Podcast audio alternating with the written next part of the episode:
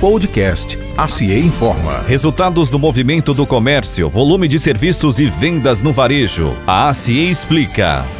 Para a cidade de Itajubá, a pesquisa da consultoria Quanta e da Faculdade de Ciências Sociais Aplicadas do Sul de Minas, FACESM, mostra que os dados de maio de 2022 apresentam resultados importantes em relação à recuperação dos volumes de consulta aos sistemas de proteção ao crédito em relação à base da pesquisa. Entretanto, em termos de indicadores de restrição ao crédito, as condições de crédito dos consumidores ainda são precárias, refletindo na limitação da capacidade de compra de produtos financiados. Em resumo, os resultados de maio de 2022 mostram aumento da movimentação geral em relação ao mesmo mês de 2021, com uma variação de 1,85%, queda no volume geral em relação ao mês anterior, abril de 2022, com redução de 5,45%. Melhora, aumento no índice de consultas diretas e totais, observados em maio de 2022, refinanciados à base de janeiro de 2014. Longo prazo, manutenção da deterioração de todos os indicadores de restrição ao crédito, referenciados nas bases de comparação de médio e longo prazo, e melhora na comparação de curto prazo.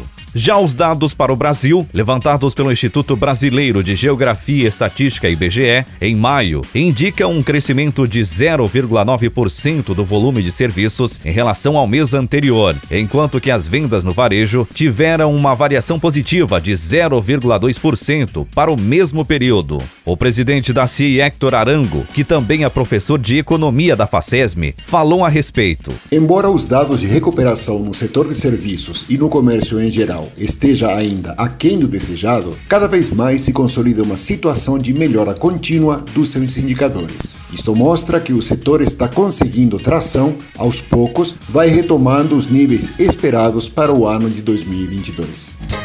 Programa de apoio ao empresário. Associação Comercial, Industrial e Empresarial de Itajubá. ACEI.